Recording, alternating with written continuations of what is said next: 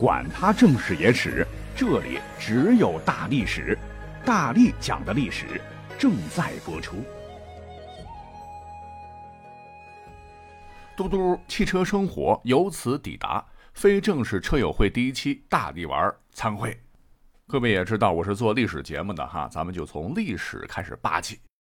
传说距今五六千年前的黄帝时期，除了逐鹿中原大战蚩尤，史书载充其胃以居，使人直之，将人家的胃当球踢，发明了古代足球蹴鞠，帮助国人娱乐运动，强身健体。那皇帝老人家还为我们的后世发明了一项极为重要的交通运输工具，这就是车。那个时候处于蛮荒时代，哈，细心的他就看到。人们生产生活都要靠两条肉腿不停行走，走走走走走，去远些地方，这走着走着脚底都磨破了，距离目的地那还远着呢。尤其是搬运重物啊，都得肩扛手拎，步伐沉重，每走几步气喘吁吁，哎，就觉得这也太费力了。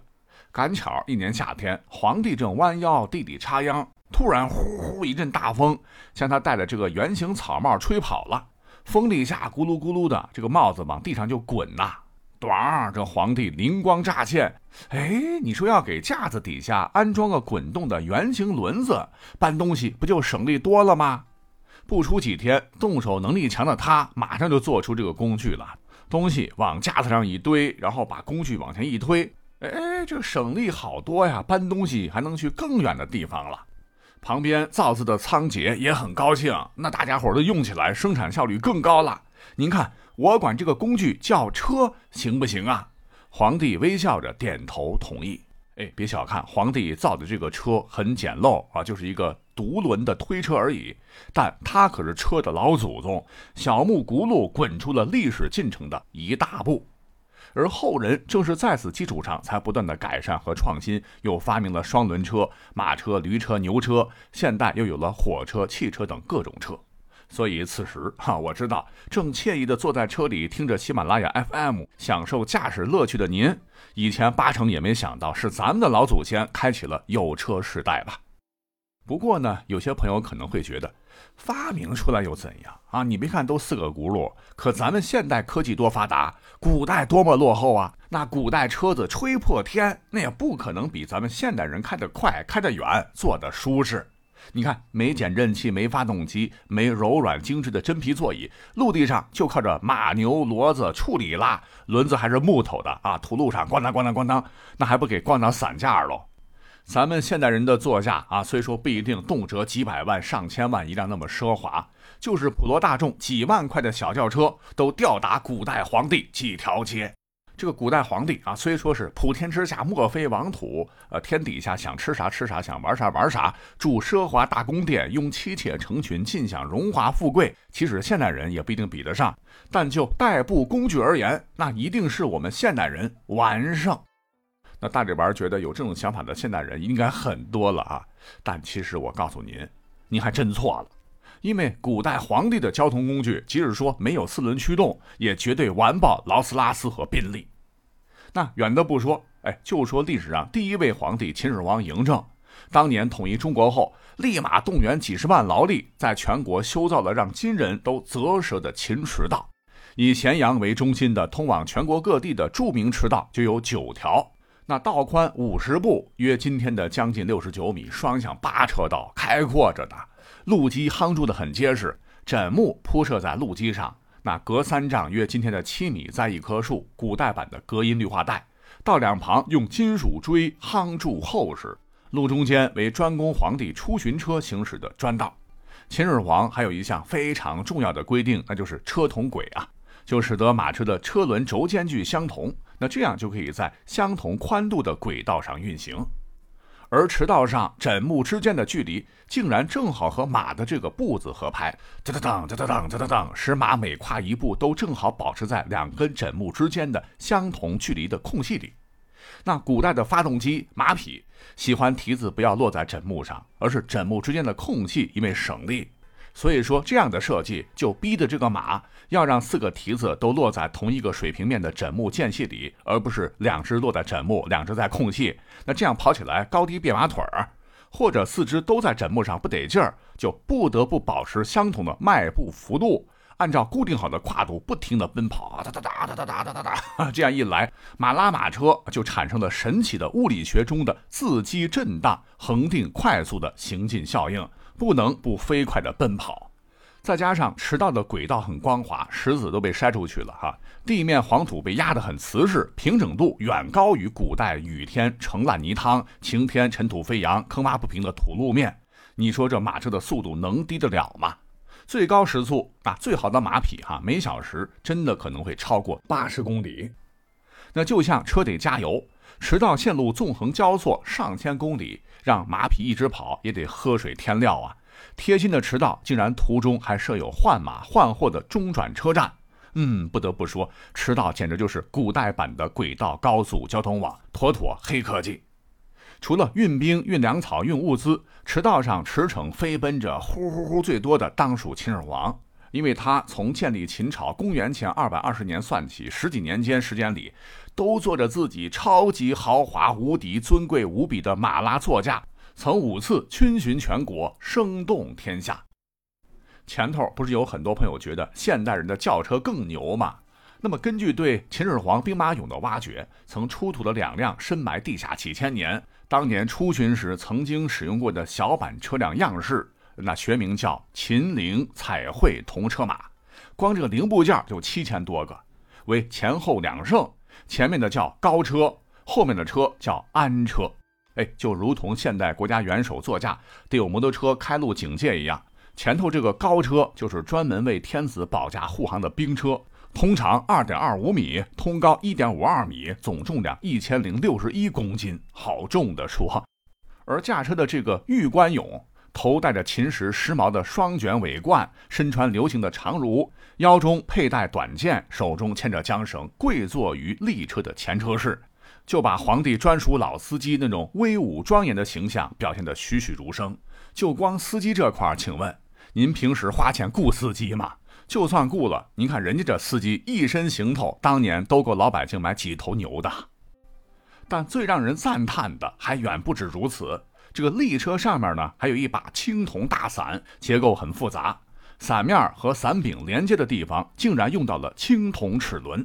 初中课本学过，齿轮组合会很省力，转动不仅会让金属伞骨轻松撑开，还可以支撑伞面。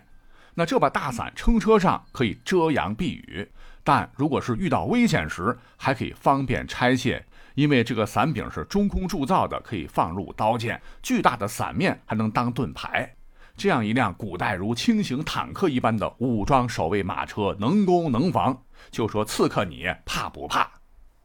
而其后的安车便是主人乘坐的车子，总重量虽轻点也达到了一千二百四十一公斤，且够高够长，长是三点一七米，通高一点零六米。安车的这个车身被全国水平最高的工匠画师雕刻有夔龙、夔凤纹、流云纹和几何纹图，是华丽无比，彰显座驾非同凡响，乃帝王气象。